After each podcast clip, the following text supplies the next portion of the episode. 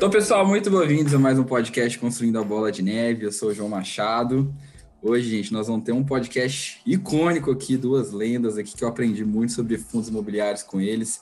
Vai ser show de bola. Vamos falar sobre imóveis aqui, investimento em imóveis, principalmente fundos imobiliários, né? Então, a primeira vez dele aqui, não tem como não falar. Professor Baroni, Marcos Baroni, uma honra, aprendi muito com ele, analista, sócio da Suno. 100 mil no, no YouTube, né, professor? Parabéns. Muito bem-vindo aqui ao podcast, Baroni. Pois é, obrigado, João. Parabéns aí pelo projeto. Prazer estar junto com o Kiko. Você sabe que é, eu tenho uma coincidência com o Kiko interessante, né?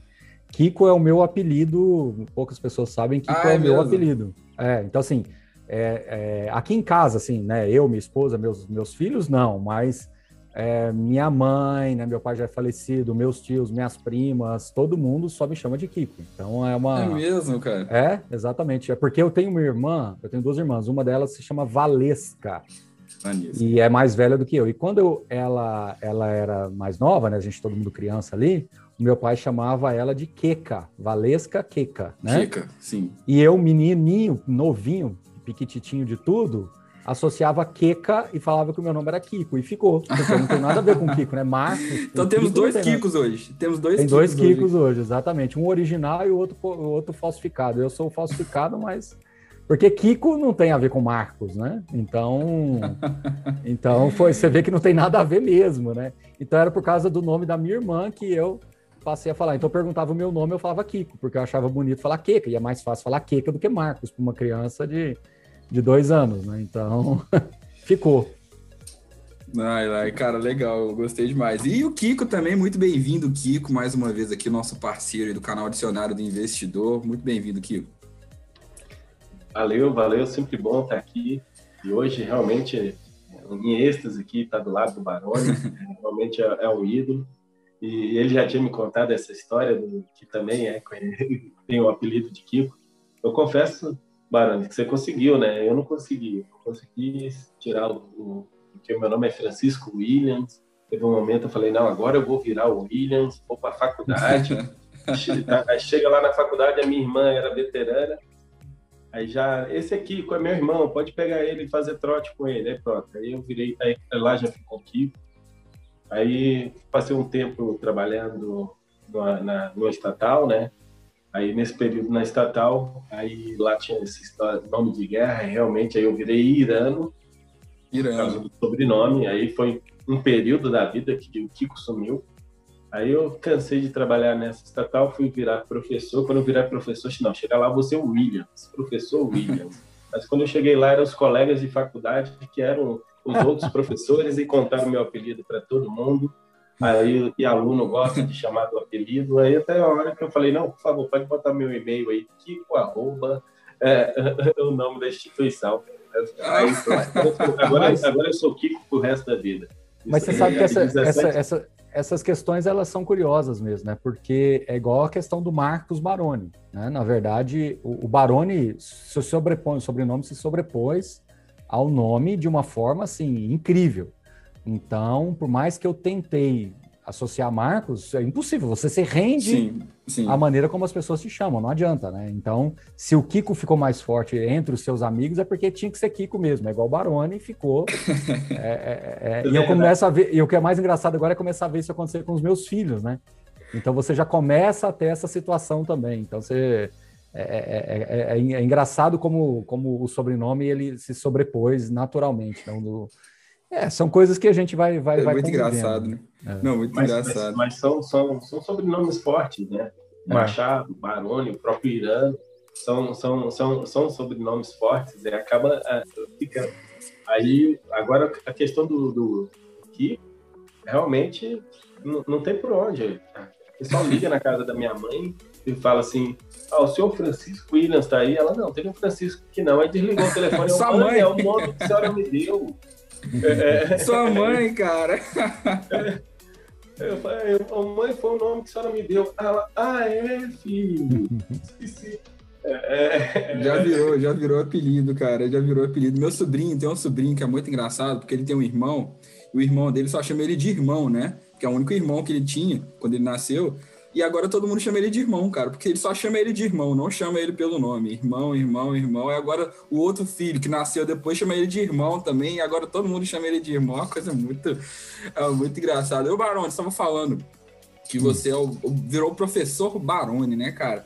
E o pessoal fica te perguntando, cara, sobre fundo, como é que vai HGLG, KNRI. Eu, não quero, eu quero, quero começar entendendo, cara, como é que o Barone pensa. Não quero saber isso aí é o efeito, eu quero saber a causa, cara. Então eu queria saber, cara, como é que surgiu o Barone, como é que ele veio? Conta pra gente rapidinho, assim, como é que é essa formação, como é que você se interessou por fundos imobiliários, chegou na Suno. Conta pra gente tá. rapidinho aí, cara.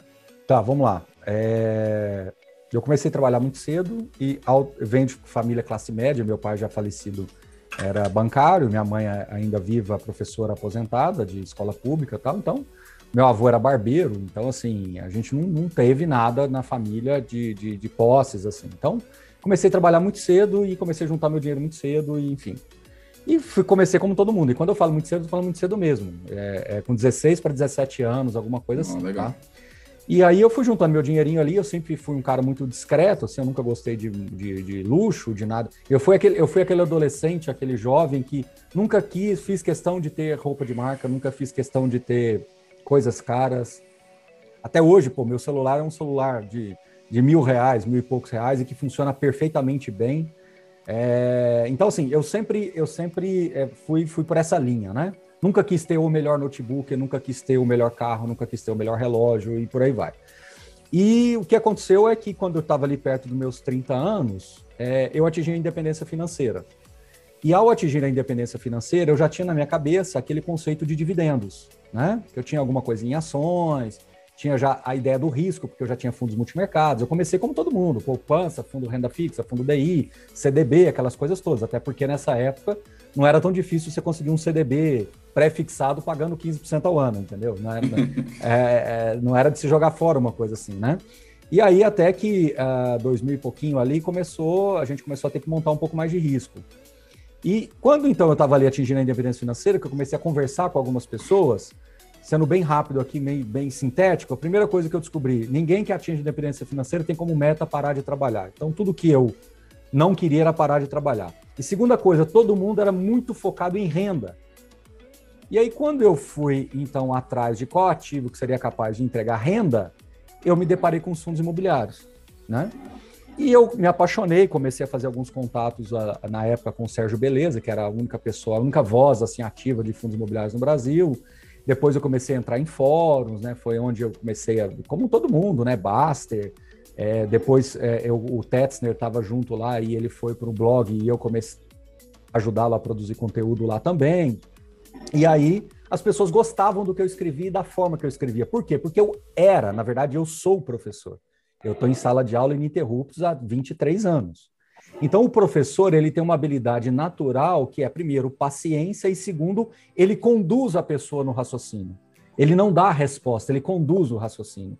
E quem gosta desse tipo de coisa, se identifica, cara, é, é, é fantástico esse processo. Porque você tem dois tipos de pessoas: aquele que te pergunta e quer a resposta pronta, totalmente mastigada, e se você não der duas vezes, ele não quer mais saber de você, ou aquele que realmente gosta desse envolvimento, né? Então, quando você fala, né, voltando aí o comecinho, é, Baroni, pô, parabéns pelos 100 mil inscritos. Você vai ter outras pessoas que vão ter um milhão de inscritos, só que eles fazem aqueles videozinhos curtos que dá tudo pronto, a melhor para comprar, o melhor para vender, a, melhor coisa para olhar.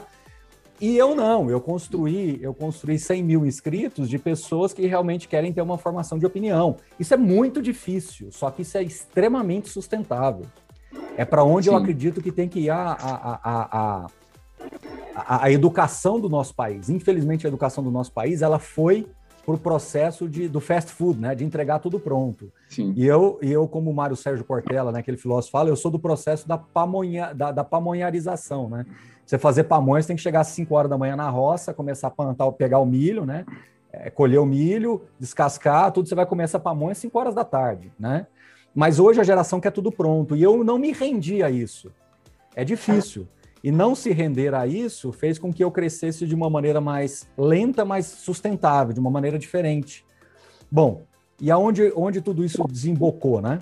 É, eu continuei fazendo minhas aulas aqui, eu cheguei a trabalhar em cinco é, lugares diferentes, Sistema S, universidade, faculdade, pós-graduação, etc. Até que em 2016/17 surgiu o projeto da Suno e o Thiago estava organizando um evento lá na, em São Paulo e eu fui. Quando eu cheguei lá, ele falou: oh, quero que você venha trabalhar comigo. Eu falei: Thiago, é impossível um negócio desse, né? Não, tem um projeto fantástico aqui que a gente está começando agora, mas isso aqui vai muito longe. O Thiago Reis já era grande assim, igual ele é hoje? O Thiago de, de Suno? É, a Suno Não, tinha sumindo, três, pessoas, tava, três pessoas trabalhando. Ah, tava três surgindo pessoas. a Suno. Tava surgindo é, três pessoas trabalhando, é. E, e, e, era um projeto ainda, entendeu? O Thiago estava começando aquilo ali, era numa work, numa tinha uma mesa, entendeu? Literalmente uma mesa. É, e aí, e aí a gente, e aí ele pegou, quero que você venha trabalhar. Eu falei, Thiago, é impossível. Eu tô num momento aqui que um monte de coisa acontecendo, tal. É impossível. Ele falou, não, começa a escrever um artigo por semana. E quando eu comecei a escrever um artigo por semana, as pessoas viram que eu estava, vamos falar assim, de volta nessa, nessa parte de conteúdo. E aí foi uma confluência de coisas, né? A Suno começou a crescer, as pessoas começaram a se identificar de novo com essa história de fundo imobiliário, taxa de juros começando a cair. É, sabe, as coisas foram acontecendo. Sim. Eu falo que, que, que, que não, não foi por minha causa. Foi uma bola de neve. Foi uma bola é, Exatamente. Neve. Não foi só por minha causa, né? Eu não vou vir aqui e falar, foi por minha causa que. Não. Eu só aproveitei essa onda que estava se formando e comecei a surfar e trazer gente junto.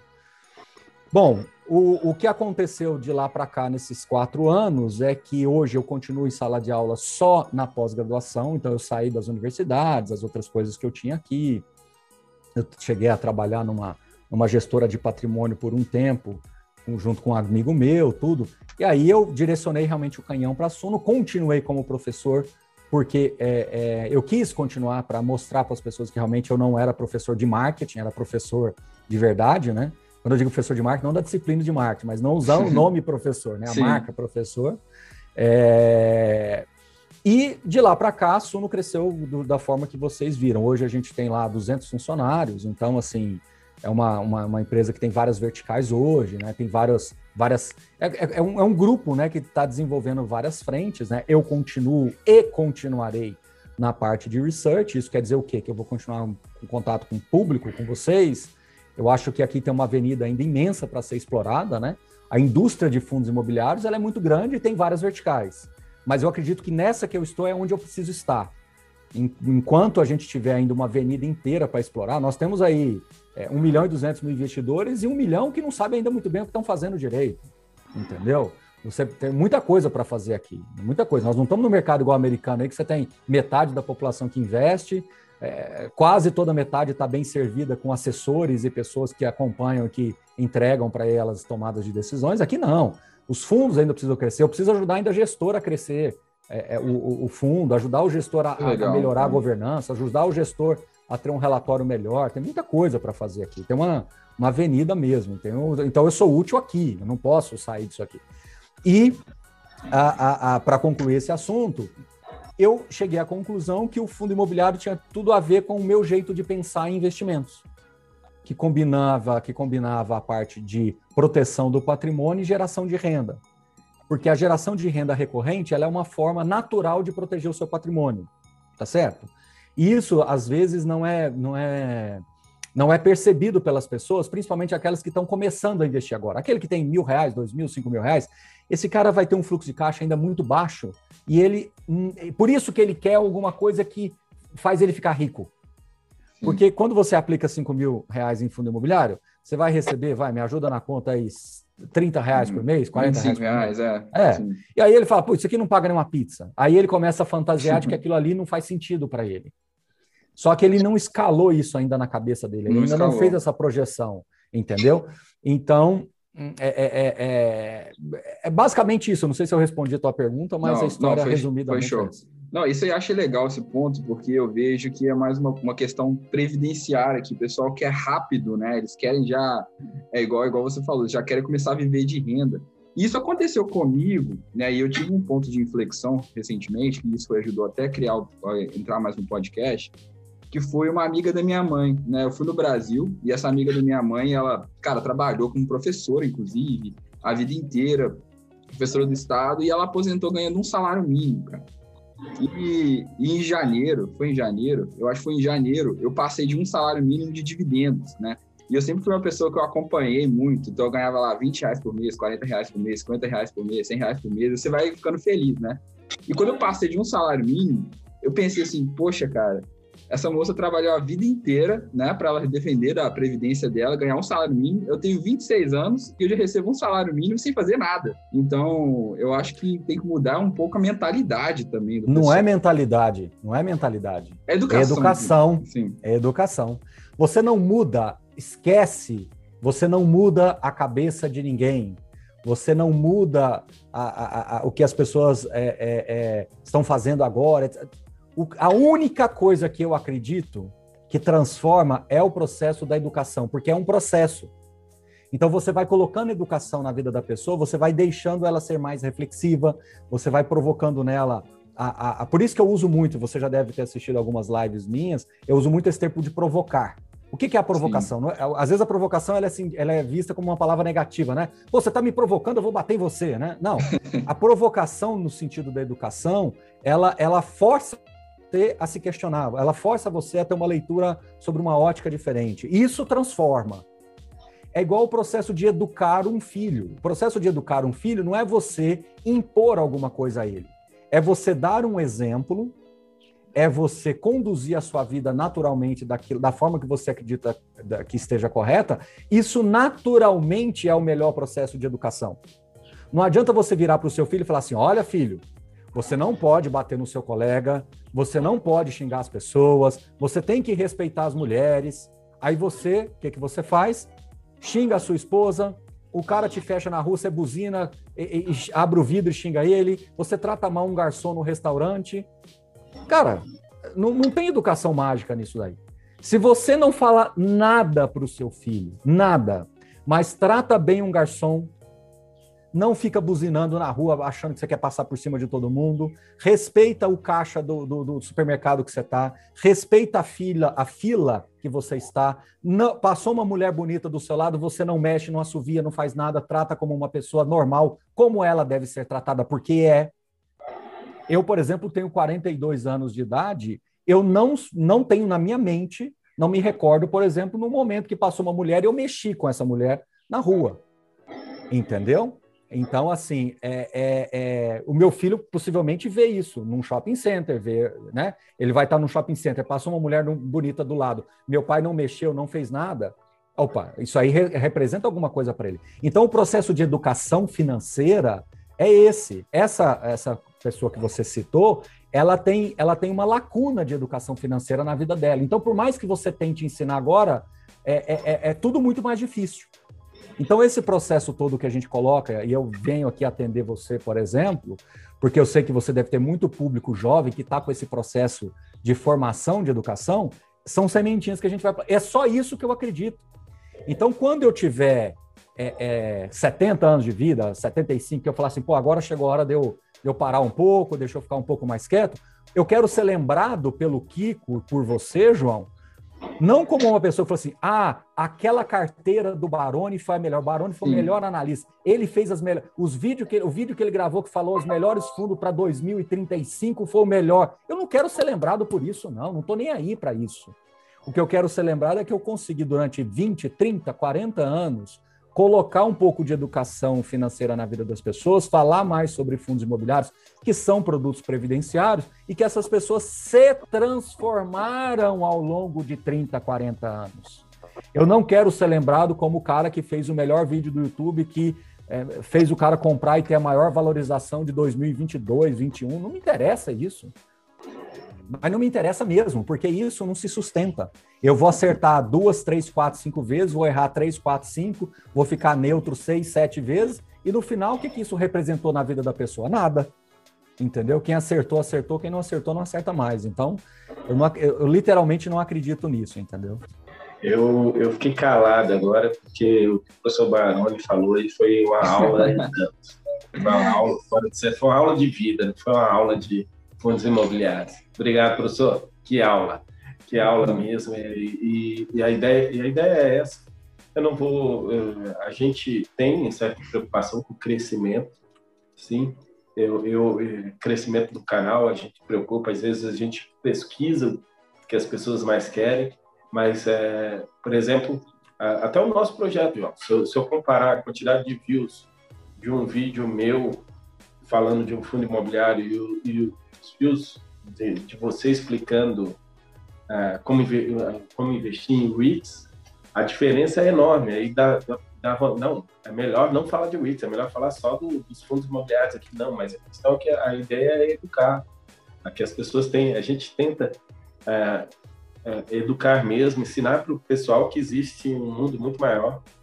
Eu estou cada vez mais desfocando de, de, de fundos imobiliários, apesar de ser é, é, apesar de ter dito para todo mundo várias vezes que, que, que eu invisto em, muito mais em outras coisas do que em fundos imobiliários, é, fundos imobiliários é só 25%, é, e o meu canal ele é 80% fundos imobiliários. Aí eu estou tentando também mostrar esses outros lados e aí para educar mesmo as pessoas, essa ideia de renda recorrente dos fundos imobiliários é fantástica por isso que é, as pessoas se identificam tanto, querem receber tanto que é a pergunta que você mais recebe, né, João? Qual os REITs que pagam mensalmente? É, coisa é, assim, qual que cresce aí, mais? Aí, né? eu pergunto para a pessoa, mas você vai aposentar agora? Você vai aposentar agora? Por que você está com pressa para receber mensalmente?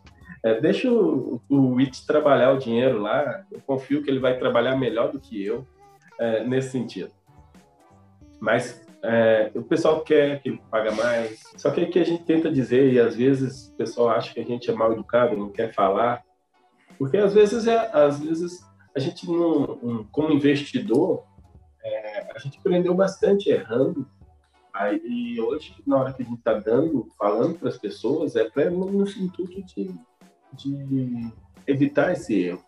Eu tive, infelizmente, é, eu, tenho, eu tenho um pai que se ele tivesse me educado financeiramente no momento correto, se ele tivesse presente no momento correto, eu tenho certeza que a minha educação financeira teria sido muito melhor. Só que as condições que. Barulho, eu sou mais velho que você, viu? Eu tenho 43. Sou de 77. Cara, nem é. acreditei que o Barone tinha 42, cara. Eu achava que o Barone tinha 35. Eu lembro quando eu ouvi o nome Barone, eu imaginei um professor barbudo, assim, velhinho, ensinando no quadro. Ô, Kiko, você falou que você tem 25% em fundo imobiliário? Não, tá um pouco mais. Está chegando tá. a 38%, mas a minha meta é só ter 25%. Eu já fui desajuizado, assim. Pode ficar tranquilo que logo seu juízo chega, viu? É, né? Você é 100%, né? É, eu, eu ia perguntar eu... isso. É, eu ia ah. perguntar qual é a porcentagem que você investe em fundos imobiliários? Não, eu falo, 100, eu falo 100%, mas é quase, né? É porque o que não tem é, alocado está em caixa. Então, o que está alocado está em caixa. Então, é 100% do recurso alocado, mas tem uma parcela que eu deixo sempre aqui para liquidez, para entrar em, em emissões ou para aproveitar alguma oportunidade, entendeu? Então, eu sempre deixo alguma coisa aí. Não é muita coisa, não, mas, mas é sempre alguma, algum, alguma coisa, tá? E assim, é... eu gosto muito de falar sobre isso, porque eu faço brincadeira como eu fiz com o Kiko agora. Mas quando o assunto é sério, eu falo para todo mundo que ter 100% em fundo imobiliário não é uma recomendação, é um estado de espírito. Ou seja, a, a, posição que você tem na carteira, por exemplo, o Kiko falou, ah, eu tenho 25, tem 38. Com base em que, que ele está falando isso? Com base em nada. Ele está falando do conforto dele dentro Exatamente. da filosofia de investimento dele. Ele não tem nenhum critério científico para isso. Nem, nem ele, nem, nem Não, nem ele, nem ninguém no planeta. Explicando, é simplesmente um dia eu acordei e quero ter assim a carteira e é. assim vai ser. E assim eu é. controlo ela na hora de tomar as decisões do aporte. É isso. Então, quando você parametriza, é para que você possa se nortear a tomar suas decisões. Então, se você se propõe a ter 25%, presume-se que quando você estiver subindo de 25%, você vai diminuir os aportes ou vender uma parte e vice-versa. Eu, eu, evito isso. Mas Exato, ideia, mas, mas, é, mas é algo, Kiko, mas é algo, Kiko, que você, se você estiver considerando uma carteira ultra consolidada, não é crime, não. Pelo contrário, uhum. faz parte do processo. Porque quando você trava 25%, é até bom a gente entrar nesse tema, quando você trava 25%, é uma, é uma meta que deve ser mantida e preservada em qualquer circunstância. Então, hipoteticamente, você tem uma carteira consolidada, você já é um cara que tem uma carteira pronta. Não estou falando do Kiko, estou falando no geral. É, quando você chega em 30% em fundos imobiliários, você se propõe a ter 25%, você tem dois caminhos. Quando você fala, vou interromper os aportes, você tem que fazer uma conta. quanto tempo vai demorar para voltar para 25% com os novos aportes? Pode ser que demore muito. Se for dois meses, três meses, quatro meses, está tudo certo.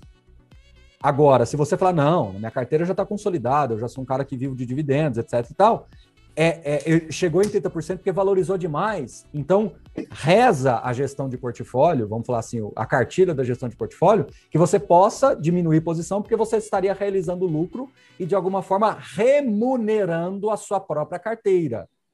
A gente tem que entender que a gestão de portfólio faz com que você também remunere a sua própria carteira, rebalanceando. Isso faz parte da tese de portfólio, está tudo certo.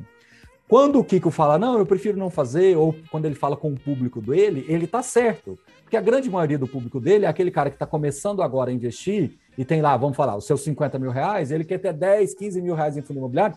Então, esse cara, você vai é, ajustando com os aportes novos mesmo. É natural isso. É mais fácil ficar... fazer o ajuste para aporte novo.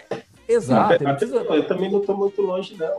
É, é simplesmente se eu tiro seis meses aí de aportes sem focar em fundos imobiliários, já reequilibra.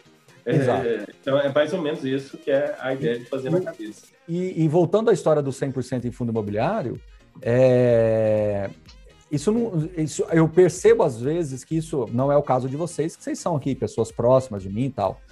É, mas eu percebo que às vezes isso incomoda a outra pessoa. Mas por que, que incomoda as outras pessoas? Porque essas outras pessoas que são incomodadas, elas não se encontraram como investidor.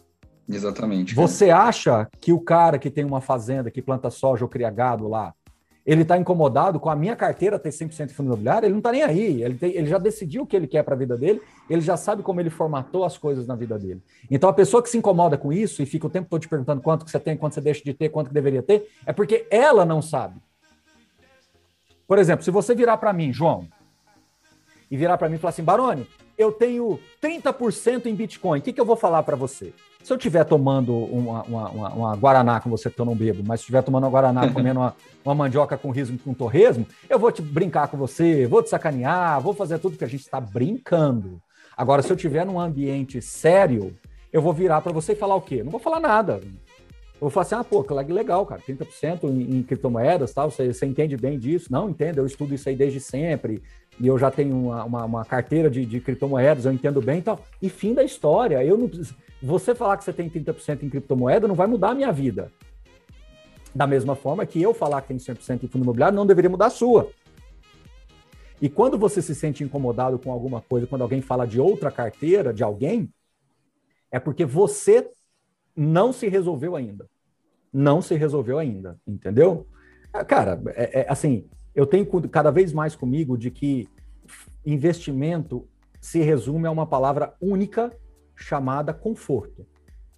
Aquilo que te deixa confortável é aquilo que você realmente deveria investir. Então, se você se sente confortável em ter 30% em criptomoedas, se alguém ficar te julgando, é porque esse alguém não sabe ainda o que ele quer da vida dele. Porque não existe carteira certa, não existe carteira igual. Vamos fazer uma, um estádio, vamos fazer um, uma, uma, uma provocação aqui. É, você já viu pessoas analisando a carteira, por exemplo, do Warren Buffett e questionando por que, que ele tem muito em renda variável? Ele não deveria ter. É, é, é, completamente bizarro isso. Sim. Eu virar e, e virar para o Jeff Bezos e falar assim: pô, Jeff, por que, que você tem muita ação da Amazon? Que, que loucura você está consumindo? Cara, é bizarro isso. Eu não vejo outro nome para isso. Por isso que eu falo que investir bem é um estado de espírito. O que nós fazemos aqui de produzir conteúdo, análise, tudo é o nosso trabalho, é aquilo que, que, é, que é aquilo que a gente optou por fazer. Entendeu? Mas quando você está falando do seu investimento, quando você está falando da sua convicção, é um estado de espírito, entendeu? Agora, eu vou ser ingênuo, bobo, é, é, é, é primário de virar e falar assim: não, pessoal, todo mundo tem que ter 100% em fundo imobiliário, porque essa é a melhor carteira vencedora na vida. Que dia que eu já falei isso? E jamais vou falar isso. Agora, o que eu falo para as pessoas é: Kiko, você tem 20, 38, está querendo ir para 25. Legal, Kiko vai continuar sendo meu amigo, vai continuar tendo a minha admiração. Se ele falar, pô, Barone, eu acho que eu quero ter mais do que 50%, ele vai continuar também tendo a minha, a minha admiração, porque mostra que o Kiko ele vai mudando de acordo com o seu conhecimento. As pessoas mudam de acordo com o seu conhecimento. Se eu respiro 24 horas por dia fundo imobiliário há vários anos e eu estou próximo disso o tempo todo, falando disso o tempo todo, é natural que eu tenha mais exposição a fundo imobiliário entendeu? E ao estar mais exposto em fundo imobiliário, eu abro mão de outras coisas. Eu vou perder essas pernadas de alta de criptomoeda, eu vou perder uma, o small cap que poderia subir. E eu tenho isso dentro de casa, né? Eu poderia olhar para a carteira small cap e, e ter um cara genial na assunto que toma conta disso. Entendeu? Mas é por, por quê? Por estado de espírito, ou seja, por conforto. Você percebe? Então são coisas que num podcast como esse, nos dá a oportunidade de falar para as pessoas, para eles se desenvolverem como investidores, como pessoas. Entendeu? Você tem que ouvir aquilo que é de melhor em fundo imobiliário, aquilo que há de melhor em small caps, aquilo que há de melhor em criptomoeda, aquilo que há de melhor em, em, em ações. E aí, quando você ouvir aquilo que há de melhor, você forma o, a sua persona, forma o seu perfil. Não é? Você não, você não descobre seu perfil entrando num site que vai lá. É, você tem medo de perder é, esse, próximo. Você não sabe mais o que é esse, próximo. Para com isso é subestimar a capacidade das pessoas de serem pessoas. Entendeu? Você não pode atribuir a um algoritmo como é que é o meu perfil. Eu até brinco. Eu falo, vamos supor que eu estou no melhor perfil de inteligência artificial. Qual que é o meu perfil? Que está 100% em fundo imobiliário. O, qual, qual que, que o algoritmo vai falar? É, porque loucura, tem o, né? É loucura. É moderado, né? moderado, moderado agressivo e louco. E louco, né? Maluco, biruta. Vai, vai ter um maluco lá. É, é, maluco. Olha, e assim, eu conheço muita gente 100%, seja FIIs, 100% ações, 100% é, tesouro direto, pessoas 100% crédito privado, é, é, e, e, e, chegando lá, e conseguindo seus objetivos, tendo uma educação financeira, tendo o, os seus resultados. A, a, única coisa que eu, quando alguém conversa comigo, que a gente acaba sendo é, meio professor dos amigos mais próximos, né? A única coisa que eu falo para ele, você vai encostar a cabeça e dormir sem, sem preocupação?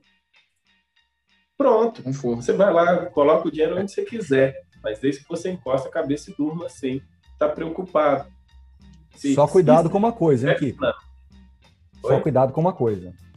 Às vezes a pessoa está lá 100% na poupança e está dormindo tranquilo, mas ela está dormindo por falta de conhecimento. Pois é aquilo é. que eu falo, eu... o conhecimento que molda a pessoa. Às vezes eu vejo a pessoa tendo eh, renda fixa, só renda fixa lá, porque ela se diz conservadora. Isso é bobagem.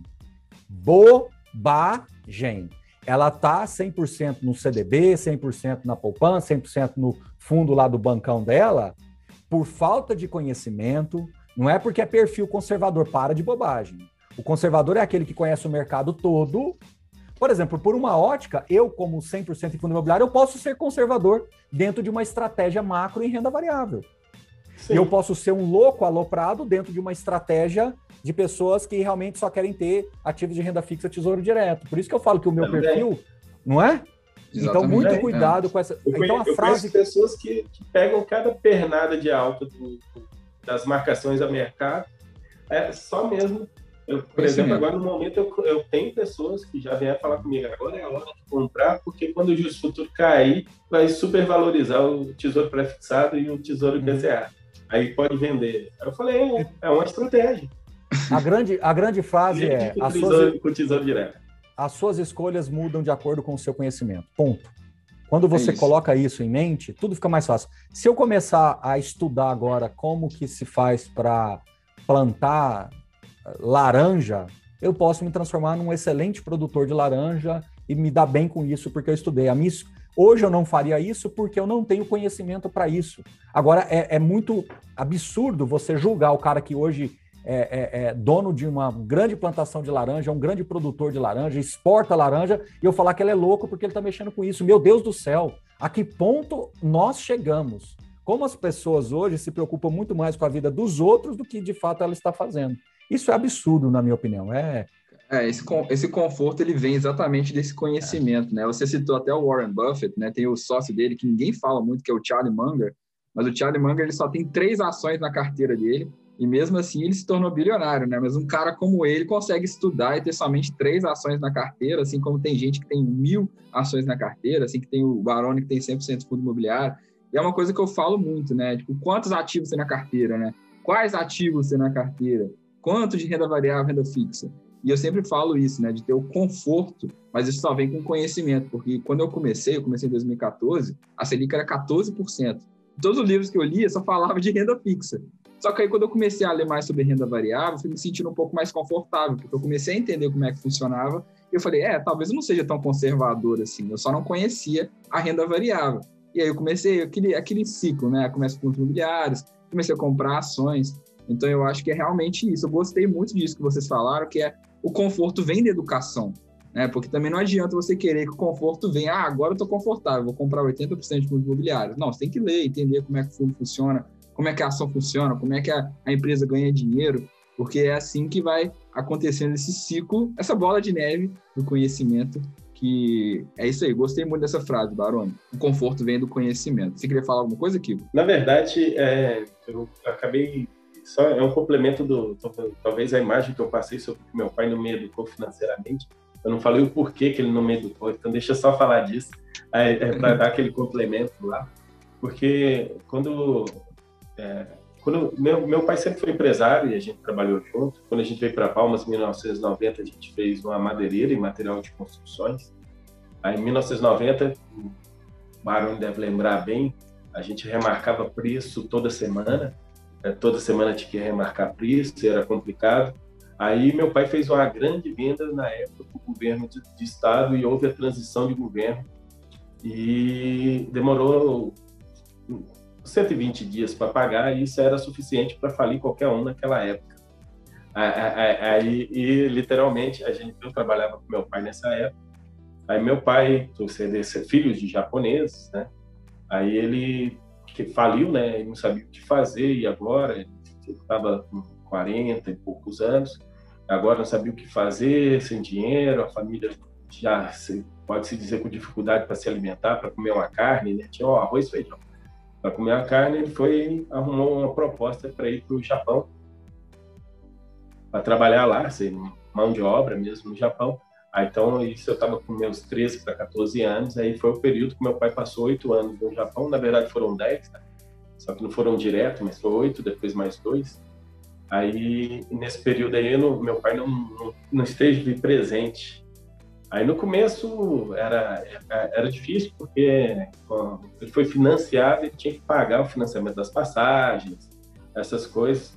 Aí, depois que ele pagou tudo, Aí ele mandou, é, nesse período que antes de pagar, eu tive que trabalhar, né? Eu vendia picolé na escola que eu estudava à tarde. Eu estudava à tarde, de manhã eu ia lá com o carrinho de picolé para vender picolé, isso aí. Mas mesmo assim eu não tive educação financeira, porque chegou um momento que meu pai falou para mim, para minha irmã, não, agora não quero que vocês trabalhem mais, vocês são menores de idade, quero que vocês só estudem até terminar a faculdade. E eu daqui do Japão mando a grana. Aí foi, então a gente era classe média e eu tive esse conforto de não ter que preocupar com dinheiro, porque meu pai estava lá no Japão. Aí teve a, a chegada do real, teve isso. Aí, e quando meu pai veio embora, eu já era maior de idade, já estava até casando pela primeira vez. É, já estava já tava casando pela primeira vez, quando meu pai voltou. Aí, então, ele não, não, não me educou financeiramente. Então, eu passei em concurso cedo, tive um, um bom financeiro, é, logo cedo, com 20 anos de idade, eu já estava ganhando sete salários mínimos, é, é, era, era uma grana boa, razoável, e fora os confortos todos que uma multinacional, multinacional não, que uma estatal dá, plano de saúde, vale alimentação e etc. Aí, fora, fora tudo isso que, que, a, que a empresa dava, eu estava muito, ah, tô rico. Aí gastava, comprava. Eu, lembro que uma vez eu comprei. Tô rico, um é ótimo. tô rico. Eu, eu comprei um computador que financiado em 12 parcelas, que era 4,5% de juros ao mês. Nossa. Ah, é, é, é, e, eu lá só olhei o tamanho da parcela e pagava.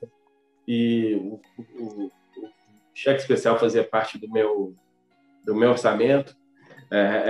então, assim. E assim eu toquei a vida até 36 anos de idade até 36 anos de idade, que numa só que meu pai, aí vamos dizer aí o que eu aprendi olhando meu pai, meu pai sempre gostou de imóveis. Aí tanto que quando ele estava no Japão, ele mandava também um financeiro para que eu faz, fizesse aqui as compras de imóveis para ele em Palmas. o Baroni conhece bem Palmas. Palmas aqui teve um, na década de 90 um bom um mercado de imóveis muito bom para loteamentos, para comprar aqui.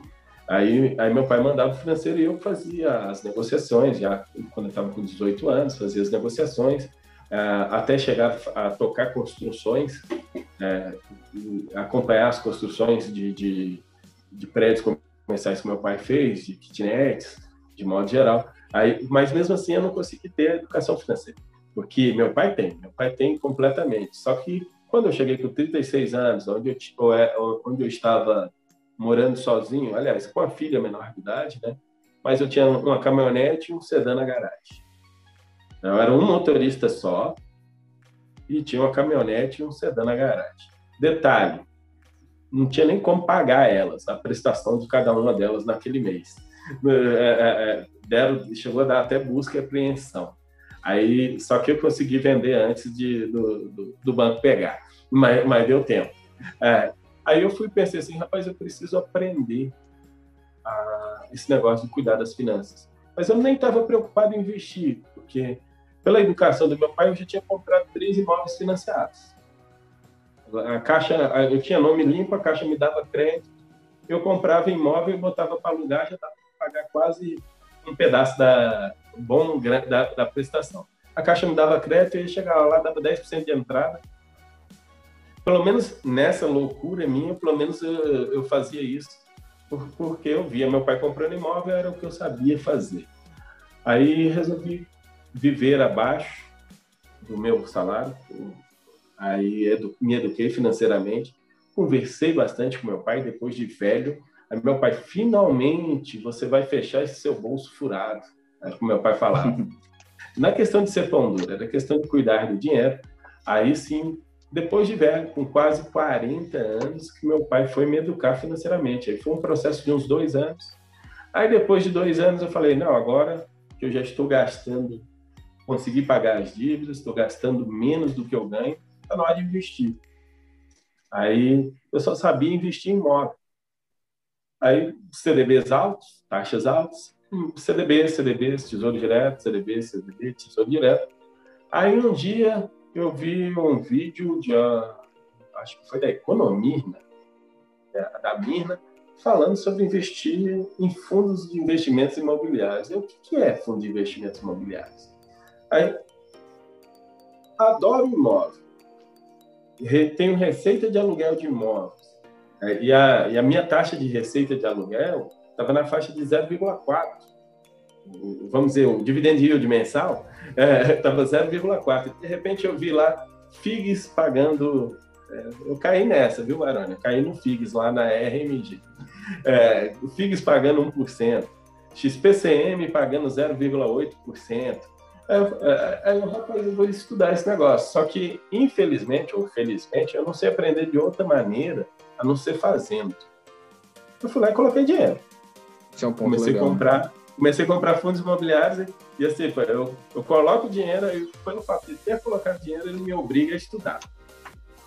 É, é, aí, aí, aí, aí, assim, fui estudando e fui identificando fundo imobiliário como uma coisa que eu gosto muito. Ah, ah, e, e, confesso que a, ações, eu já tinha investido com ações, foram trades mesmo, de momentos, daquele, daqueles negócios de sorte mesmo. Ah, essa ação caiu demais. É, Petrobras, Petrobras vai subir de novo. Caiu demais porque o Lula foi eleito. Aí eu fui lá e botei dinheiro na Petrobras e, e tirei um lucro grande depois. Aí depois, não, caiu muito a Vale porque a, a, Dilma foi, foi reeleita. Vou lá, compro ações da Vale e depois vai. Foi essas sortes aí que eu tive com a, renda variável. Sorte, porque eu olhava aquilo para renda variável como especulação. Mas quando eu conheci fundos imobiliários, Aí eu tive a ideia, aí eu comecei a ver, é possível é, carteira previdenciária com fundos imobiliários. Aí, aí sim, aí, e, e, é impossível um brasileiro que gosta de, um brasileiro gosta de imóveis, naturalmente, não se apaixonar por fundos imobiliários. Ah, é, por, por mais, só que o grande perigo que a gente está tendo agora é que fundo imobiliário, ele é para você ter renda.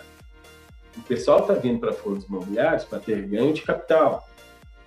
Aí, quando o fundo, o fundo imobiliário não perdeu o seu fundamento e caiu o preço, aí que é, o Barão deve estar escutando 50 mil vezes essa mesma pergunta, por que a HGLG caiu, por que a NRI caiu, por que sei lá o que Acha caiu. Selic, Selic é, subiu, é, o que, que eu é, faço? A, Meu Deus, é o fim do mundo. A Selic vai subir, vai derrubar os fundos imobiliários, vou vender todos agora?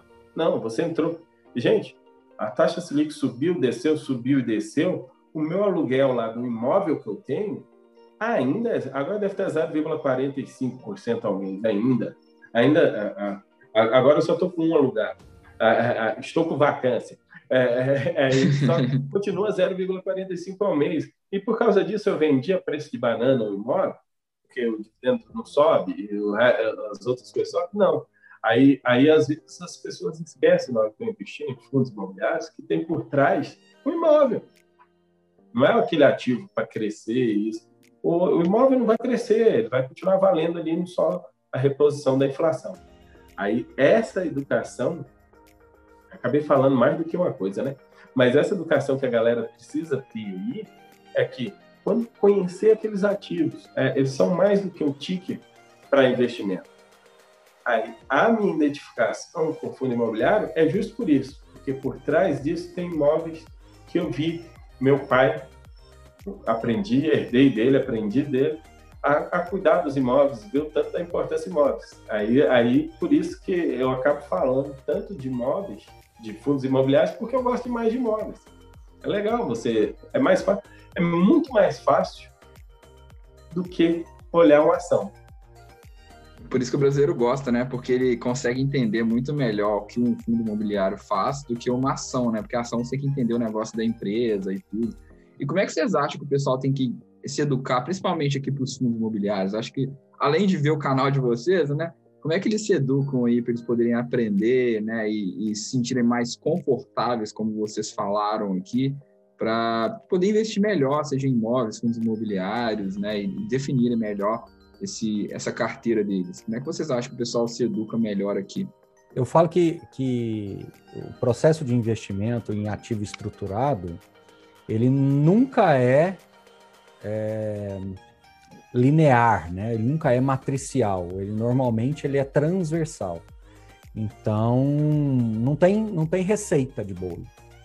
Você tem que começar a investir, você tem que começar a ouvir as pessoas, você tem que começar a, a garimpar tudo aquilo que as pessoas dizem, você tem que fazer contatos com os gestores, e você vai então redefinindo e definindo e redefinindo aquilo que você está se sentindo mais aderente. Então, a minha sugestão é que você marque uma, uma, uma meta assim, olha, é, entre, entre eu começar a estudar isso e fazer realmente os meus aportes, eu vou colocar aí três meses, por exemplo.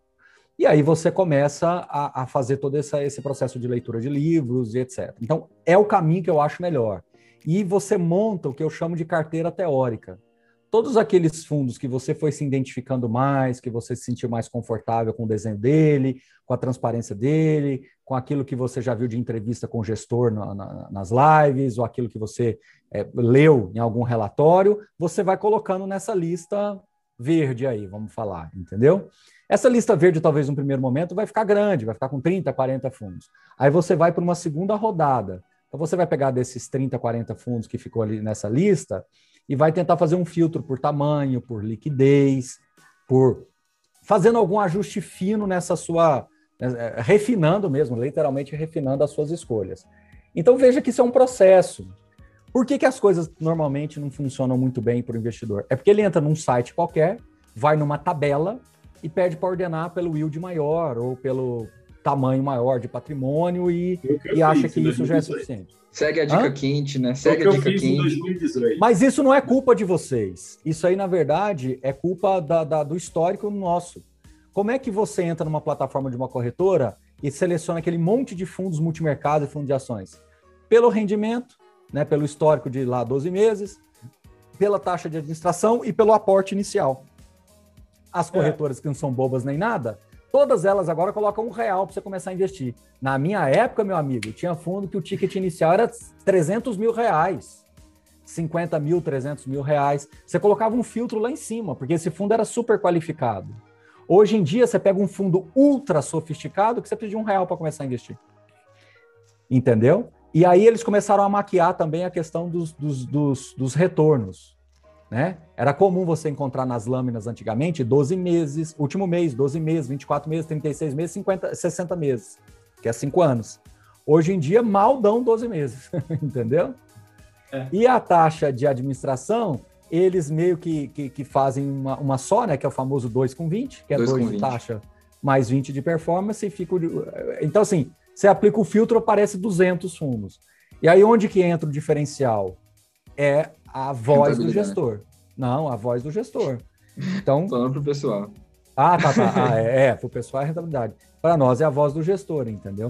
Então, assim, é, na minha visão, é, é um processo lento, gradual, mas ele é sustentável. Se você não estiver disposto a enfrentar esses três meses aí de um pouco de dor, dificilmente você vai pelo caminho correto. Você, você vai conseguir, só que você vai esbarrar num monte de coisa, você vai sempre ter uma história ruim para contar, etc. Agora, independente de caminho que você for, não se martirize demais pelo erro e não seja tão eloquente no acerto. E segunda coisa, para concluir aqui a minha parte, para passar para o Kiko, é, o mais importante é que hoje tem várias pessoas bem intencionadas e várias formas de você acessar conteúdo. Na minha época era um deserto completo. Hoje não, né? quando eu comecei a investir não tinha smartphone, vai. Eu gosto de falar assim para ao falar que não tinha smartphone já não tem um monte de outras coisas juntas, né? Hoje você tem é, muito mais conteúdo produzido, muito mais gente bem intencionada. Aí você vai ter que ter uma relação aí pessoal de confiança, né?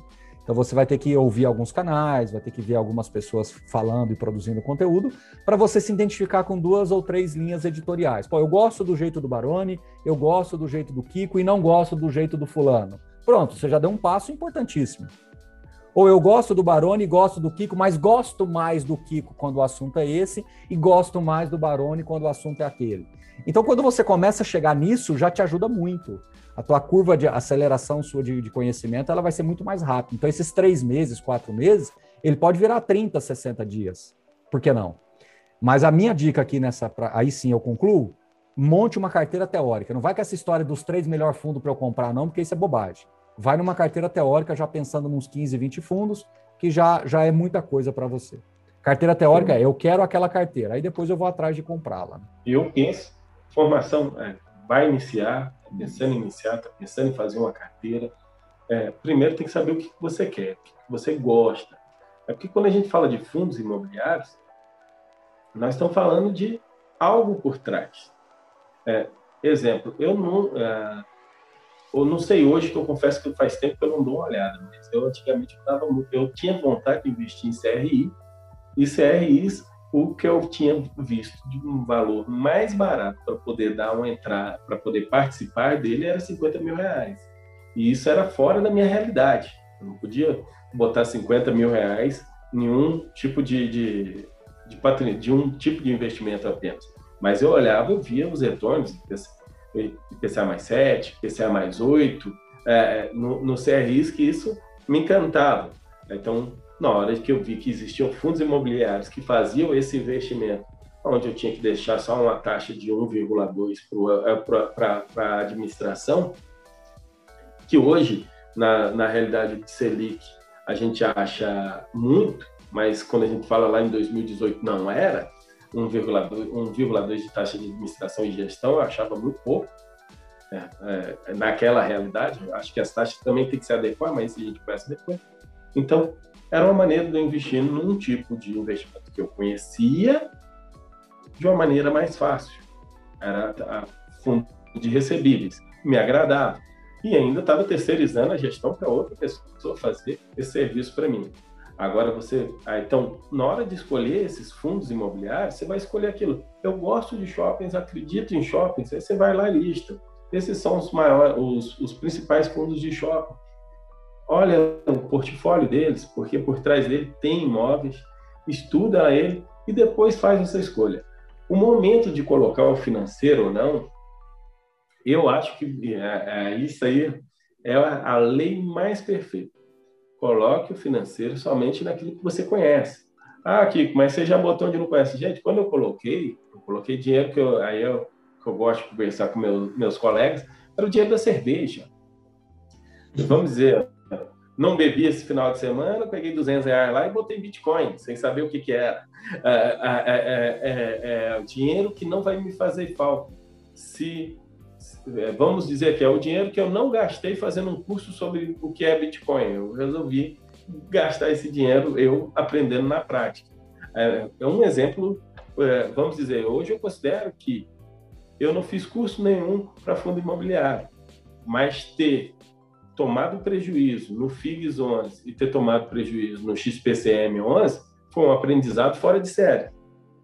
É, é, porque é, são dois tipos de ativos. Um, naquela época, tinha RMG e, e, o outro, que era um MONI, que vinha no mono, é, um mono imóvel, que demonstravam claras, é, era claro que não era tipo de ativos que deve se investir. Aí, ter tomado prejuízo com eles foi um aprendizado. Então, às vezes, é, o fato. E, e, outra coisa, você acompanha melhor se o seu dinheiro estiver lá. Então, o barulho está certo, três meses aí de observar é, mas no momento que você botar o dinheiro, você vai acompanhar diariamente. Vai ser um vício. vai ser um vício. Então, quando eu, falo, eu colocava um pouquinho, era para poder ter esse vício. e isso, assim, a gente está falando de fundos imobiliários, mas serve para qualquer tipo de ativo que você quiser você acompanha melhor. A minha esposa agora, minha esposa está viciada. Hoje ela saiu um fato, um fato relevante da IRBR. É, IRBR, isso mesmo. É, é, é, ela veio me perguntar o que, que significava um fato relevante. Eu tive que contar toda a história do IRBR que aconteceu no passado, para ela poder entender esse fato relevante agora. Então, por que a importância desse fato relevante?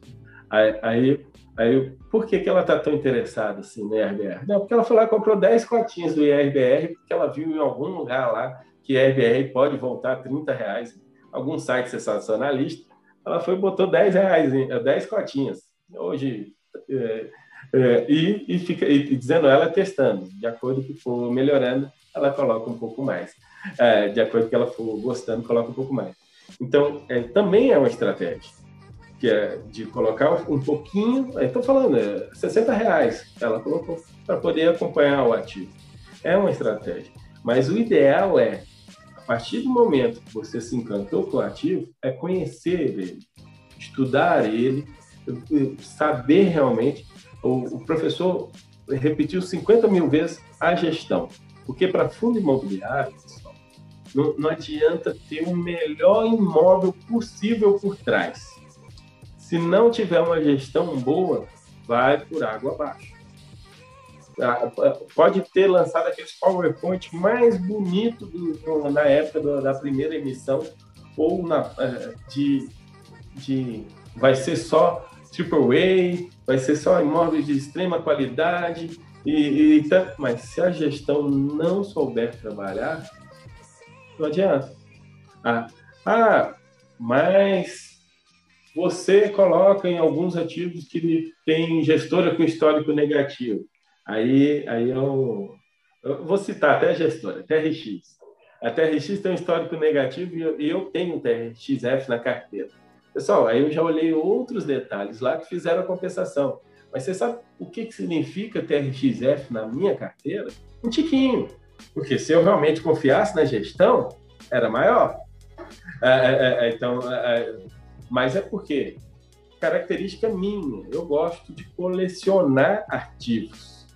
Eu sempre fui um colecionador. Eu colecionei tampinha, colecionei maço, é, o pacote do maço de cigarro, colecionei bolinha de gude, colecionei é, cartão telefônico, depois resolvi colecionar conta em banco, depois resolvi colecionar CDB, eu não sei se eu já contei essa, Barão. Eu tenho conta em todos os bancos e todas as corretoras.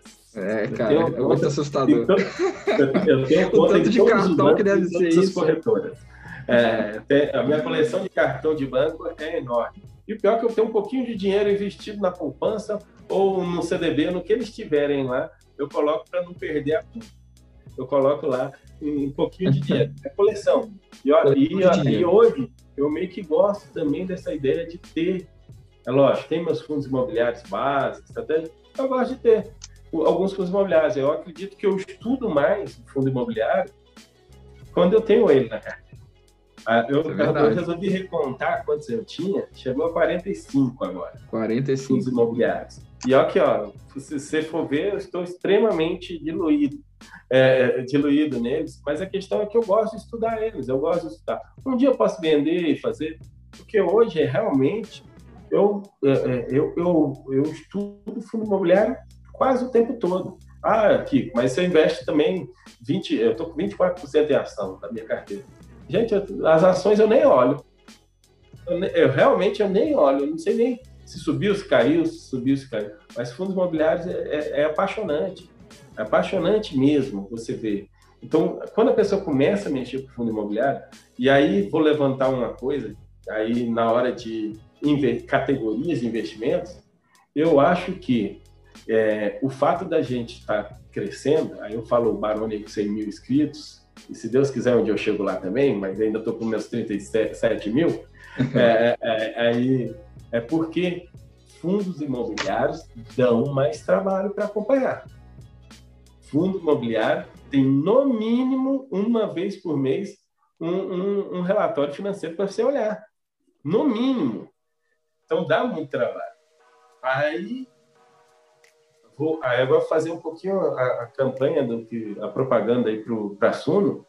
Pessoal, se você não quer ter trabalho, você paga quem faz, porque dá trabalho, dá trabalho. É, paga quem faz. Aí está na hora de você assinar, por exemplo, a Suno, Research. Porque você faz, é, é, porque o cara faz o serviço para você. O Baroni está lá pesquisando todos os fundos imobiliários, vendo todos os momentos, avaliando os gestores para vocês. Então, essa hora. Eu falo isso é porque, por exemplo, é, o furo aqui. Gente, eu tentei tampar outros furos aqui. Minha mulher está até hoje com raiva de mim, porque eu fui tampar esses outros furos. Agora, esses aqui, não, eu vou pagar o cara. Vou pagar o cara para tampar esse furo. Porque vai ser mais bem feito do que os que eu fiz aqui em cima. Tá horrível, gente. Vai ter que lixar e mandar pintar. É, é, é, então, então, quando a gente não sabe, a gente tem que assumir que não sabe e, e pagar quem sabe. E quando você vai ver, gente, o valor é, da, da assinatura é, é, é o, o, economia de tempo que você tem, às vezes é. Acabei fazendo a propaganda aí, Barão, mas a economia de tempo que tem é enorme. Então, se você não tem esse tempo de botar, fazer essa lista, estudar, três meses investir, você não, não quer fazer isso, paga o profissional para fazer isso para você. Paga para ele te dar. É lógico que você não segue fechado, mas que já te oriente de uma maneira mais próxima.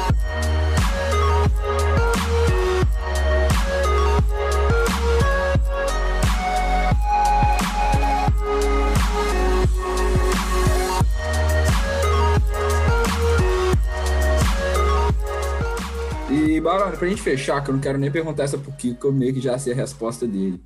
Mas tá o pessoal me perguntando muito sobre REITs, né, cara? E aí eu queria saber o que, que você acha desse mercado de REITs, né?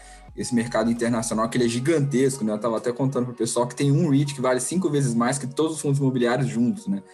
E, e aí eu queria saber o que, que você acha dos REITs, essa internacionalização da carteira para investir também em imóveis, mas em outros países. O que, que você acha disso?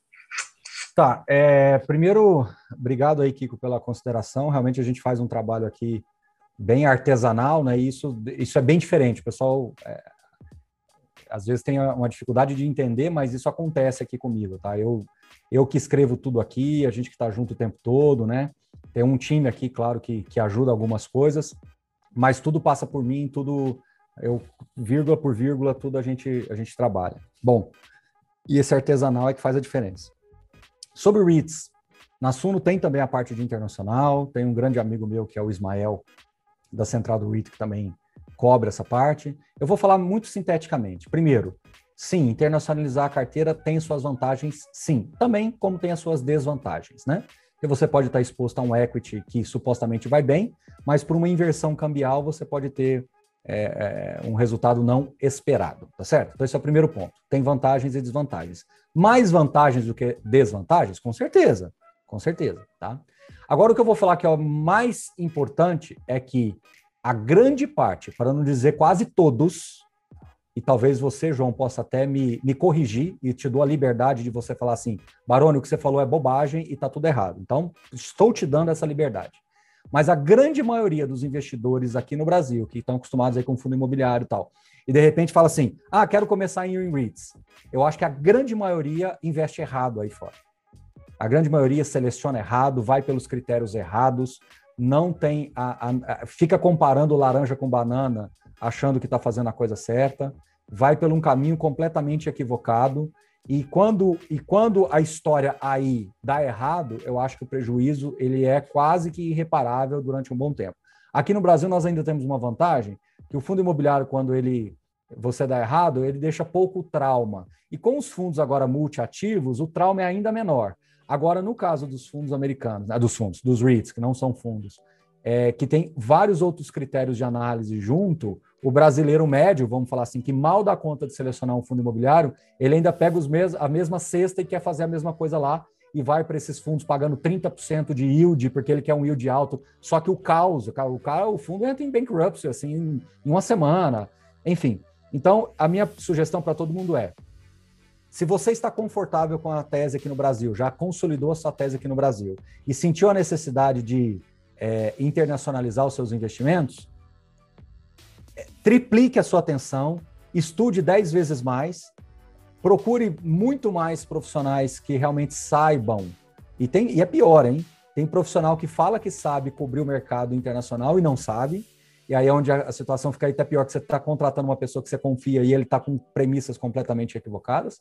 E aí sim você vai se aventurar por lá. Tá? Não tenha isso como uma obrigação. Eu já vi gente falando assim: ah, eu preciso dolarizar, eu preciso estar tá fora. Cara, se você está com isso na cabeça, compra um fundo cambial ou compra um ETF, alguma coisa, para tirar isso da sua cabeça. Não vai querer investir em equity, no peito e na raça, achando que você sabe tudo, que a, o play lá é diferente. A brincadeira lá, quando você toma uma invertida, te joga no chão. Aqui no Brasil, pelo menos, a gente sabe o valor do tijolo, a coisa muda essa é a minha visão. E agora, João, eu que te pergunto, falei bobagem, você pode corrigir, pode colocar alguma coisa. Sendo muito franco com você, é até bom ouvir de você que tem experiência se eu estou falando bobagem ou não. Não, eu, eu gostei, cara. Eu gosto disso, porque eu acho que tá começando. Eu acho que até por isso, né? O Kiko ele me chamou, né? Tem até que agradecer o Kiko me chamou para fazer um vídeo por semana lá sobre REITs no canal dele. E porque realmente o pessoal tá num desespero gigantesco com essa subida do dólar, né? Eu acho que esse desespero foi um pouco assustador. Eu acho que tem dois pontos aqui. Eu acho que foi bom porque o pessoal começou a perceber outros mercados, tá? Eu acho que em questão de oportunidades foi excelente, porque começaram a perceber que tem REITs, que tem stocks, que tem é, eu tava falando pro pessoal que tem empresas em Hong Kong, né? Mas assim, não é todo mundo que investe em Hong Kong que entende como é que funciona lá, né? Então, eu acho que, assim, acho que você não falou nenhuma bobagem. Eu acho que é o que a gente falou o episódio inteiro, né, Baroni? Conforto. Então, se você está confortável de investir uma porcentagem no dólar lá nos REITs, excelente, né? Eu acho que você vai ter renda em dólar, você está protegido. Eu sempre falo, eu acho sim que você tem que ter pelo menos uma porcentagem é, em dólar, porque o CPI, eu tenho falado muito disso, né? Que a inflação americana, ela impacta muito mais a nossa renda do que o real, né? E, mas não é todo mundo que tem conhecimento, não é todo mundo que precisa abrir uma conta numa corretora, né? O pessoal fala, ah, BDR é horrível. Eu não acho que BDR é horrível. Então, assim, eu acho que é bem isso, é o conforto. É, mas eu gosto muito, eu acho que é um mercado muito mais desenvolvido. Eu torço muito para que o Brasil chegue no nível que é o, o mercado de REITs, porque é realmente assustador, né? Eu acho que tem que pensar, eu acho que tem que pensar sim no porcentagem da carteira, mas se você for ficar confortável se você for ficar todo dia é. olhando ali o câmbio, o dólar subiu, o dólar caiu, meu é. Deus, o que eu faço? Aí não, aí fica fora disso. É que eu, o que eu, o que eu falo é o seguinte: o, o que, que torna um investimento mais difícil de ser feito? A quantidade de, de variáveis que você monitora. O Kiko falou uma coisa que eu discordo, e aí que entra a, a mágica de tudo isso. É, a gente está num ambiente em que a, dis, a discórdia mantém a amizade, né? Infelizmente, a gente tem visto muito por aí que discordar acaba a amizade. Então, eu vou discordar do que a minha amizade por ele não vai mudar absolutamente nada.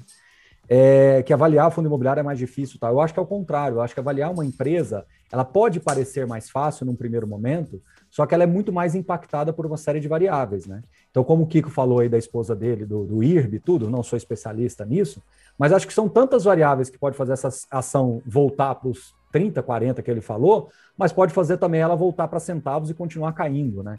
Então, quando você pega algumas ações, eu não vou citar aqui porque não é a minha especialidade, mas você tem várias ações que, pô, estava ontem negociando, hoje está 50% menos, 60% menos, e está todo mundo lá comprando e vendendo, comprando e vendendo, comprando e vendendo. Eu acho isso muito mais complexo, porque é, se tem um jogo de compradores e vendedores, tem gente que está enxergando muita coisa que eu não estou enxergando por um lado e para o outro. Entende? Já no caso de fundo imobiliário, você consegue racionalizar muito mais. O problema que o Kiko teve com, lá, com o XP Macaé é um problema que 100% das pessoas vão conseguir explicar para ele. Entendeu? No, é, é, é, é, uma, é um monativo, é um ativo que foi construído no auge da, da, da, da da, da, do momento imobiliário, para a Petrobras, que é uma estatal, no momento que logo depois veio um petrolão e que desmontou um monte de coisas da, da, da operação no Brasil. É, eles estão em processo de enxugar realmente. O ativo está em Macaé, que é um ativo, é, um, é uma localização muito específica para a indústria de petróleo, gás e petróleo. É, não tem empresas que vão ocupar 20 mil metros quadrados a qualquer hora lá, e é um ativo que tem um padrão construtivo muito limitado, apesar de ter lá uma pelezinha de vidro aqui, outra ali, o pessoal acha que é AAA, na verdade não é, e ponto, acabou. Fim. Agora, se eu trouxer aqui um cara especialista em, em, em, em IRB, eu estou pegando o exemplo do IRB, cara, vai ter 300 caras que vão falar um monte de coisa, vai ter 300 que vão falar outras completamente diferentes, você vai ter um monte de variáveis que pode impactar, aí você traz o board da empresa, o cara vai falar um monte de outras coisas, aí você traz um analista, um analista um pouco mais crítico, o cara vai detonar por outra. Nossa! É muito mais difícil, na minha visão. É muito mais difícil. E eu acho que o REIT tem um pouco mais de ações do que de fundo imobiliário. Porque quando você começa a colocar câmbio na jogada, você começa a colocar o, a, a, alavancagem na jogada, você começa a ver essa questão da dívida estruturada, bônus de, de, de, de, de, de, de board lá, de CEO, que ganha em função de não sei o quê, o nível de transparência deles, que aparentemente é maior do que o nosso, mas quando você vai colocar nas entrelinhas, não é bem assim. Eu, então, é, é, é, é são mais variáveis. Hora nenhuma eu falei que investir é ruim, percebam. Hora nenhuma eu falei que investir lá no IRB, lá da esposa do, do, do, do, do Kiko, é ruim. Hora nenhuma eu falei que investir em REITs lá do João é ruim. O que eu estou falando aqui é que você tem muitas outras variáveis que às vezes não são consideradas. E o Kiko, aí sim eu concordo com ele, e olha como isso é legal, né? Quando ele fala que gestão em fundo imobiliário é muito importante. Porque quando você tem um gestor muito importante, é igual você entregar o seu filho para fazer, para um neurocirurgião fazer uma cirurgia lá nele. A relação de confiança ela é quase tudo na cirurgia. A cirurgia tem um monte de riscos.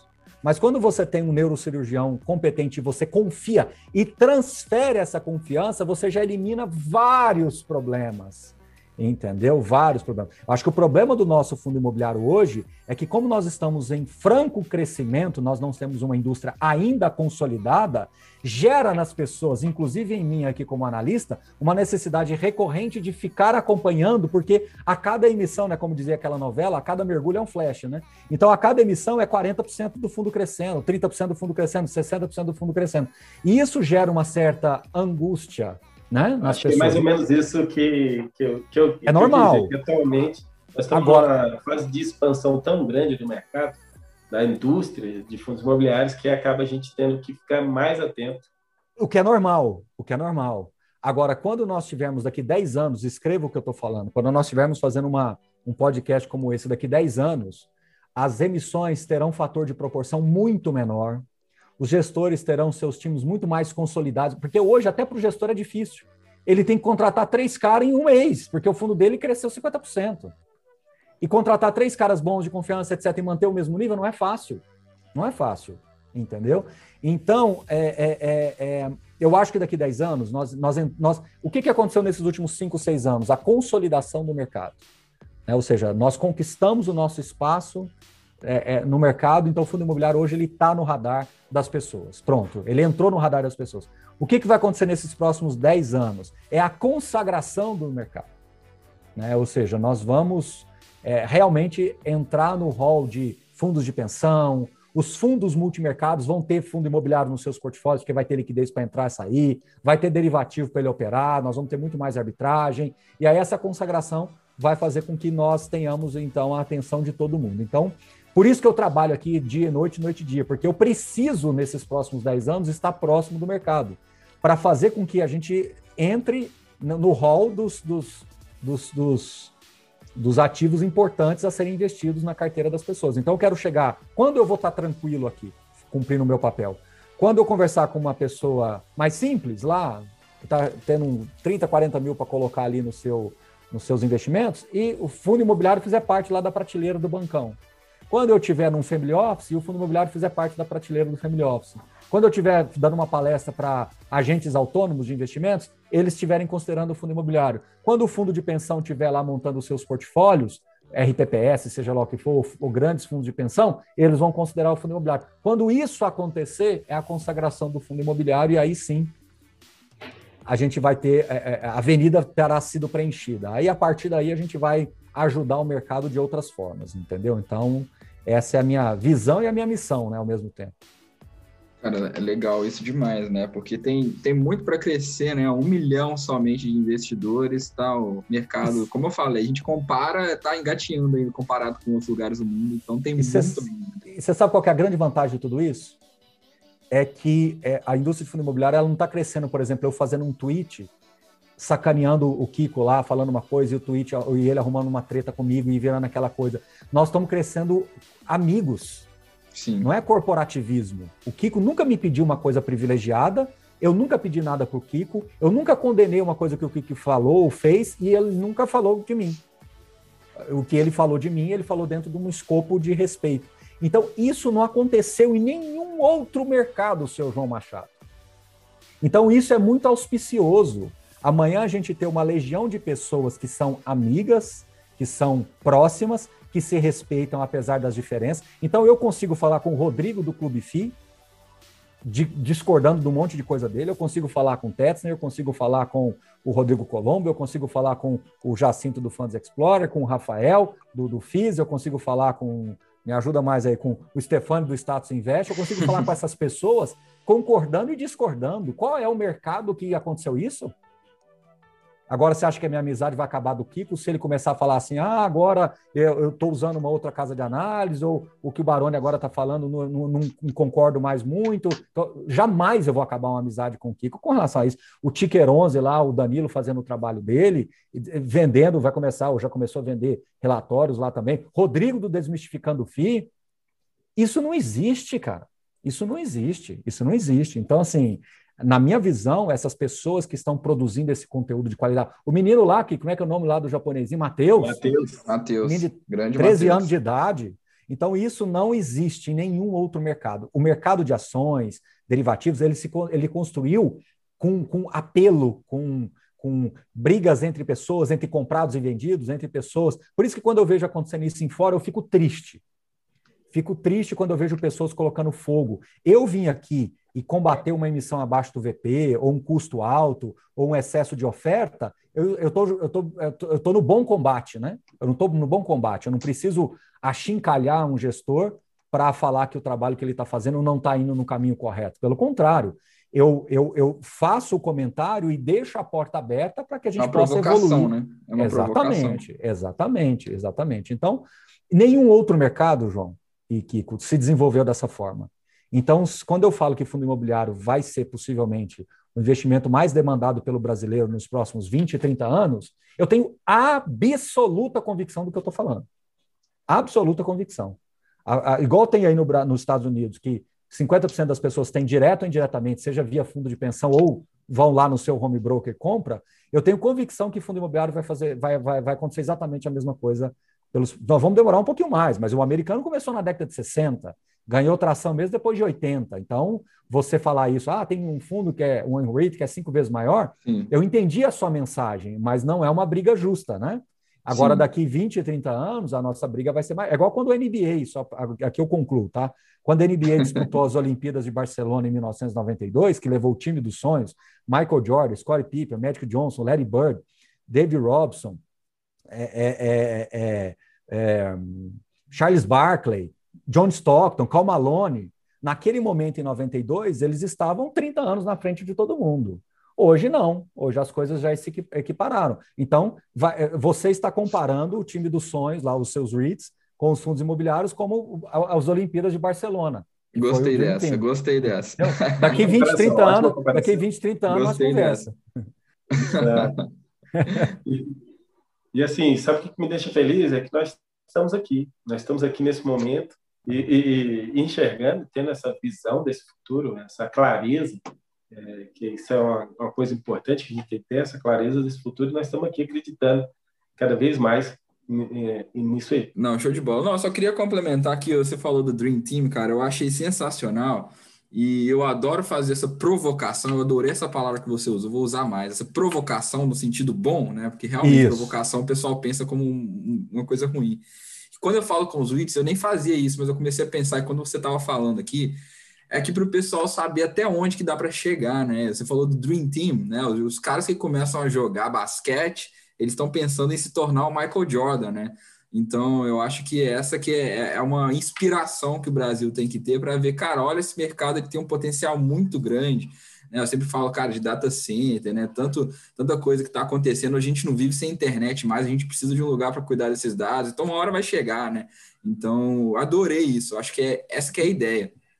E lembrando que Provocações é um programa, né, que tem na TV Cultura, né? Foi feito pelo Abu Janra, salvo engano agora o Marcelo Tais está fazendo alguma coisa, não sei. É, o Marcelo Tais está fazendo sim. É, e, e, eu sempre gostei desse programa pelo formato, porque ali é um cara a cara é, é leal, né? É um cara a cara íntegro. Eu gosto sempre do debate na, na, base da integridade, porque ele é o debate justo, é aquele que é um toma lá da cá que todo mundo ganha no final, né? O interlocutor, o, o, a, a, o bastidor ganha, os, os, os, o telespectador ganha. Então, quando eu faço uma provocação para um, um, um gestor, ou mesmo para um formador de opinião, por exemplo, vou entrevistar o Kiki, eu faço provocações com ele, é, é, é, é no sentido realmente de construir conhecimento. Porque se você não provoca, você não incomoda. A provocação ela tem uma característica de incomodar. Entendeu? Então, quando você fala, por que você investe 100% em fundo imobiliário? Você está me provocando, me, me, me, me para querendo ouvir e para querendo fazer com que as pessoas reflitam sobre isso? Ou você está me, me atazanando? Sim. Entendeu? Então, por isso que eu falo que a provocação ela tem essa, esse dois, esses dois lados. E quando ela é levada para o lado positivo, é a melhor forma de você educar. Por que, que eu gosto, como professor, do aluno que questiona? Porque a provocação de um aluno educado é a melhor de todas. Agora, quando o aluno está duvidando, te atazanando, te te querendo pegar no contrapé, aí já não é um debate legal. Aí a coisa já Sim. descamba para o outro lado, ela fica, ela fica mais cínica, ela fica mais irônica. Agora a provocação leal, aquela estou te pro... eu já estou até te avisando, vou te provocar com isso, ela, ela, é, ela é muito produtiva. Eu não vejo outra forma de construir conhecimento que não seja por esse caminho, entendeu? E todas as entrevistas que eu procurei fazer com os gestores, elas foram no sentido da provocação, para que eu pudesse extrair do gestor a melhor coisa possível, né? Para que, ao extrair, eu consiga transferir para a pessoa que está acompanhando ali a live. Ah, show de bola, cara, show de bola. Era exatamente isso que eu queria, pessoal. Eu queria entender como é que o Baroni pensa. Eu não queria ficar perguntando para ele sobre TGA, sobre MXRF11. Isso aí você já pergunta para ele o dia inteiro. Queria fazer um negócio para a gente provocar mesmo. Adorei essa palavra, vou usar o tempo inteiro. E para a gente finalizar, cara, e isso é uma coisa que eu aprendi muito agora que eu entrei aí na internet, né, com as lives e tudo, que as perguntas que você não sabe responder são as que mais fazem você crescer, né? Que você vai lá e fala, cara, preciso aprender isso aqui, e aí você começa a estudar, né, Kiko? Lá, o pessoal manda umas perguntas, assim, é uma empresa que eu nunca ouvi falar, aí eu tenho que estudar e eu aprendo mercado novo. Então, gostem das provocações, pessoal, elas fazem você crescer. Gente, muito bom. E, e, assim, ser provocado, aceitar ser provocado, se submeter à provocação, é, é, já é, quando a gente vê uma pessoa fazendo isso, já é diferenciado. Você vê, a maioria dos vídeos do Baroni são lives. Então, ele, é, é, ele, qualquer coisa, qualquer informação que ele está trazendo, ele ainda deixa aberto para receber as provocações. É na hora, né? É na hora, é. Assim, não tem gravação. Você ter peito, você ter peito para fazer live é, não é fácil. Não é fácil mesmo. E, e o Baroni só é, eleva, faz uma facilidade que eu acho incrível mesmo. Como não, não, não, tem, não tem dificuldade nesse sentido. Isso aí mostra o tamanho do, do, do conhecimento e o tamanho também da, do, da generosidade dele para com, essa, com esse e com esse mercado de fundos imobiliários, porque é, a, democracia do fundo, para poder chegar ao máximo de pessoas possíveis às informações sobre fundos imobiliários, Aí agora eu vou falar um pouquinho de risco e vou, e vou fazer uma provocação no final, tá, Baroni, para você. Uhum. Fundos imobiliários, as pessoas estão migrando para fundos imobiliários porque muita gente falou que era o pé de entrada na renda variável, que era a parte menos arriscada da, venda, da renda variável. E eu, inclusive, em um vídeo fiz uma afirmação, aí eu queria saber a opinião do Baroni. Fundos imobiliários são proteção. O pessoal está dizendo assim, ah, vou investir em dólar para ter proteção. É, é para ficar, é, um, vou investir em ouro para ter proteção. Fundos imobiliários, imóveis, são proteção de carteira. É, porém, tem as oscilações. Baroni, você acha que fundos imobiliários são proteção de carteira? Não tenho dúvida. Não, não tenho dúvida disso. Assim, aliás, eu vou até melhorar um pouco a, a, a, tua pergunta aí. Por que eu invisto lá o 100% em fundo imobiliário com base nessa, nesse conceito? Vou ah, colocar um adendo ainda na sua pergunta. É porque uma vez uma pessoa, uma pessoa, que eu juro que eu não lembro quem, juro que eu não lembro quem, ela falou por que, que é que eu invisto 100% em fundo imobiliário. Ela respondeu oh, brilhantemente. Ela falou assim: Baroni, você sabe por que, que você investe 100% em imobiliário? Porque você conseguiu encontrar na classe de ativos tudo que as outras classes têm. Ele tem RED, ele tem inflação, Legal. ele tem gestão, ele tem, ele tem é, necessidade de governança, ele tem título, ou seja, se você quiser uma exposição mais título, você tem. Ele tem alguma coisa internacional também, porque se tem coisas atreladas à IGPM, ele tem alguma proteção internacional. Por que, que o GPM está 30%? Porque o dólar disparou. Então você conseguiu, Baroni, se expor. Você tem crescimento de economia, se o PIB dispara, você surfa isso. Se o PIB retrai muito, o tijolo vai te proteger aqui na, na, na no final, mesmo vacante, vacante aquele ativo vai ter algum valor, e aí você pode ter mais CRI, por exemplo, para se proteger. Você pode ter gestão ativa, você pode estar exposto ao desenvolvimento e aos vetores da cidade. Então, eu falo assim, por que, que você investe? Porque você conseguiu pegar, dentro de fundo imobiliário, tudo aquilo que as outras classes têm. Então, é mais ou menos isso. É, não estou, de novo, justificando e recomendando que as pessoas façam isso. Mas eu, intuitivamente, cheguei nessa conclusão. Entendeu? É, que o que essa pessoa falou para mim, eu, eu pelejo para lembrar quem foi que falou. Não consigo lembrar quem foi que falou. Não consigo lembrar quem foi que falou, mas essa pessoa conseguiu sintetizar bem. Agora, uma coisa que me deixou muito confortável foi ter feito backtests, né? Quando você pega umas cestas de fundos multimercados, uma cesta de ações, uma cesta de fundos de ações, uma cesta de fundos de crédito privado e uma cesta de fundos imobiliários, é incrível como ela, a, a cesta de fundos imobiliários ganha de quase, assim, quase todas o tempo todo. Isso eu tenho muito conforto para falar, eu até evito de ficar falando isso muito abertamente, assim, fazendo, é, abrindo e ficando mostrando, porque eu posso, sem querer, estar tá induzindo. Como eu tenho um poder de persuasão grande, eu sei disso, até por ser professor, essas coisas, eu fico preocupado de começar a querer induzir as pessoas para ir para esse caminho de 100% de fundo imobiliário, que eu acho que eu vou estar tá fazendo um desserviço. Mas, por outro lado, eu não me sinto incomodado de falar.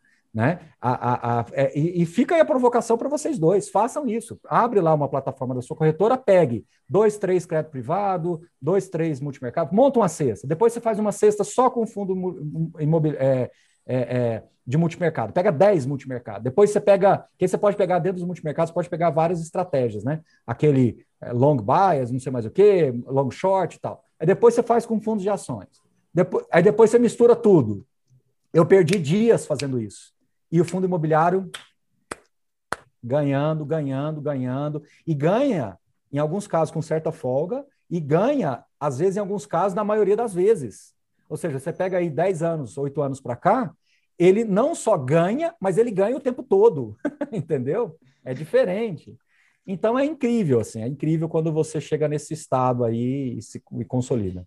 É. A grande força do fundo imobiliário é a renda recorrente e a capacidade de você remunerar sua carteira com mais intensidade. Do... Quando você compra um fundo multimercado, é a mão do gestor funcionando bem ou mal. Sim. Quando você compra um fundo, uma carteira de fundos imobiliários, ele vai ter renda recorrente, impreterivelmente. No pior momento da pandemia, a carteira total de fundos imobiliários, vamos falar assim, o IFIX, ele, ele diminuiu 20, 15, 18, 20% a renda. 15, 15 a 20, vai. É muito pouco. Teve, teve coisa que, que, se arrebentou. Ele, ele ainda continuou gerando 20% de renda. E logo depois, como a inflação subiu, ele, ele tampou esse buraco rápido.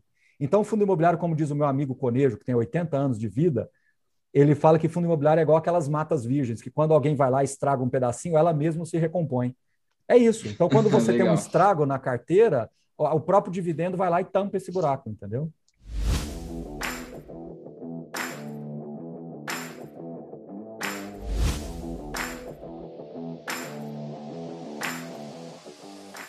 Então, pessoal, queria agradecer aqui, Baroni. Foi exatamente o podcast, não podia ser melhor do que eu esperava, que eu queria entender como é que o Baroni pensa. Eu não queria perguntar sobre ativos, sobre nada disso. Então foi realmente muito bom. Baroni, muito obrigado. Deixa aí seu, seu canal, deixa fala aí no Instagram para o pessoal te, te acompanhar aí também. Espero que volte. Então é isso, cara. Muito prazer mesmo. Uma honra estar aqui conversando com você. Muito obrigado. Tá sempre à disposição. Obrigado mesmo. Então, o Instagram, arroba Professor Baroni, e no YouTube você coloca Professor Baroni lá, que vai aparecer bastante coisa, tá bom? Então, basicamente é isso. O trabalho que nós fazemos aqui é totalmente voltado para fundo imobiliário, embora a Suno tenha outras frentes, né? Mas o que eu tomo conta aqui no, no dia a dia é fundo imobiliário e se alguém precisar de alguma coisa, a gente está sempre disponível. Obrigado aí pelo convite. Obrigado leio pelo. Os pelo... dele, galera. É, e tem os livros também. E obrigado aí, Kiko, de participar junto, tá? Valeu. Isso aí, obrigado, Kiko. Muito obrigado mesmo. O Kiko sempre vai trazer. O Kiko virou parceirão aí agora. Fazer amanhã ter, vamos ter live, né, Kiko? Então, muito obrigado, Kiko, mais uma vez. Valeu, valeu. Sempre bom estar presente aqui. Agradeço mais é, essa oportunidade de aprender mais, dialogar mais e aprender mais. Muito obrigado, Barone. Show de bola. Então, pessoal, é isso. Muito obrigado. Kiko, de, deixa aí o Instagram, né? Dicionário do Investidor, o canal do YouTube. É, dicionário, dicionário do Investidor, com underline no final e o canal Dicionário Investidor. Vamos lá, estamos falando um pouquinho de tudo, muito de fundo imobiliário e um pouquinho do resto do, de tipos de investimentos que tem por aí. Não, show de bola. Então é isso, pessoal. Muito obrigado por ouvir mais um podcast. Se você não me segue ainda no Instagram, arroba Jorge Machado. Se você está vendo pelo YouTube, não esquece de se inscrever, deixar seu like. Segue eles aí também, vocês vão aprender demais com esses caras. E até o próximo episódio. Aquele abraço. Valeu.